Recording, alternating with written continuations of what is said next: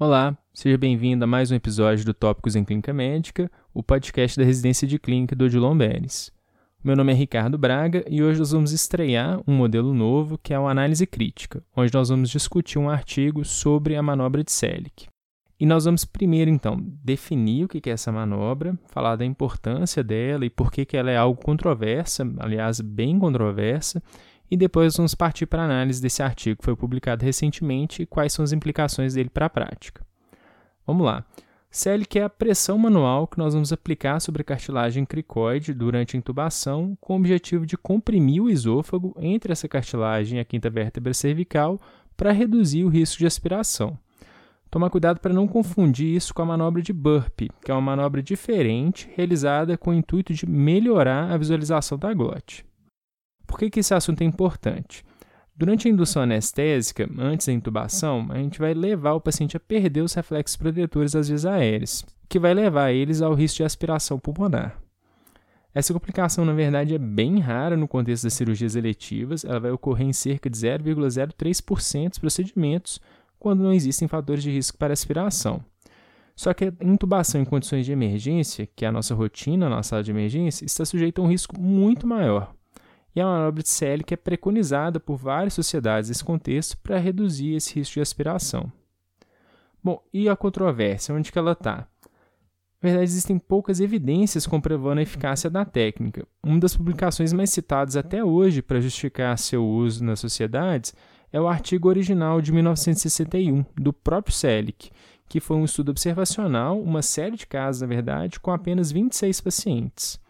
Tem inclusive uma revisão sistemática recente da Cochrane de 2015 que encontrou um único ensaio clínico randomizado sobre o tema, com apenas 40 pacientes de baixa qualidade metodológica, em que os autores avaliaram só desfechos substitutos, frequência cardíaca e PA. E além dessa eficácia, então, mais do que questionável, a manobra de Selic, ao longo dessas últimas décadas de uso disseminado, foi associado com algumas complicações, como dificuldade na ventilação com ambu, dificuldade na visualização da glote durante a laringoscopia e, muito mais raramente, claro, até lesões traumáticas do esôfago apareceram em relatos de caso.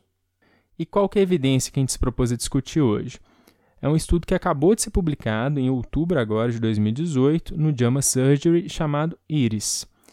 Nesse estudo, os autores queriam responder justamente essa pergunta: qual que é o impacto da manobra de Selic comparado com uma manobra falsa, uma manobra placebo, por assim dizer, durante a intubação por sequência rápida. O IRIS foi um ensaio clínico randomizado, duplo cego, multicêntrico, de não inferioridade, realizado na França.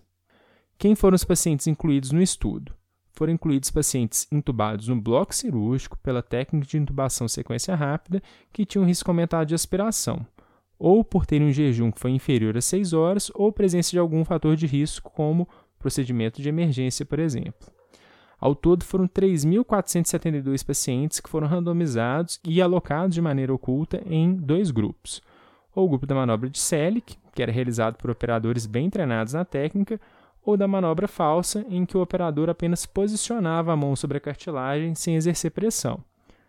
Para garantir o cegamento, era posicionado um pano sobre a mão desse operador que não permitia que os outros vissem se ele estava realizando a pressão ou não. E o desfecho primário que os autores mediram foi o número de aspirações pulmonares, identificadas durante a laringoscopia ou na aspiração traqueal após o procedimento. Diversos desfechos secundários também foram avaliados, sendo o principal deles a taxa de intubações difíceis. Qual foram os resultados que os autores encontraram? eles acharam 0,5% de taxa de aspiração no grupo da manobra falsa, da manobra placebo, e 0,6% no grupo do CELIC, que dava um risco relativo de 0,9%. Ou seja, o grupo do CELIC teve até um pouco mais de aspiração. Um intervalo de confiança aqui de 0,33 a 2,38. Não houve diferença nas taxas de intubações difíceis entre os dois grupos, mas houve um aumento estatisticamente significativo na escala de Comark, que é uma escala que mede a visualização da glote. Quanto maior a escala, mais difícil é de visualizar a glote. Então, foi mais difícil visualizar a glote no grupo do CELIC. E também houve uma maior taxa de interrupção da manobra de compressão cricoide nesse grupo durante a intubação. Provavelmente porque eles tiravam a manobra para facilitar a visualização e conseguir intubar. Bom, analisando o artigo, Esse é um estudo muito bem feito, de boa qualidade metodológica, que tem baixo risco de viés. E ele, na verdade, não demonstrou a não inferioridade da manobra placebo comparado com a manobra de Selic. A margem de não inferioridade foi definida como um risco de, relativo de 1,5. Portanto, é um estudo negativo. Agora, o pulo do gato da interpretação está na taxa de aspirações, que foi muito baixa, o que aumenta a imprecisão do estudo e, portanto, o intervalo de confiança. Essa baixa taxa de aspirações, muito menor do que os autores esperavam, provavelmente se deve ao fato das intubações terem sido realizadas no bloco cirúrgico e por intubadores muito qualificados. O fato é que não é possível afirmar que a não inferioridade não seria demonstrada num contexto com um maior número de aspirações, onde o intervalo de confiança seria bem mais estreito.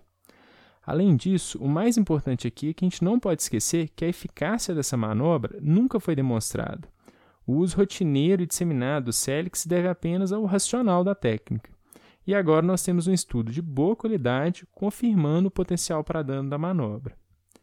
Resumindo, não existem bons estudos que demonstrem a eficácia do CELIC e a melhor evidência disponível aponta para o potencial de dano, dificultando a intubação orotraqueal.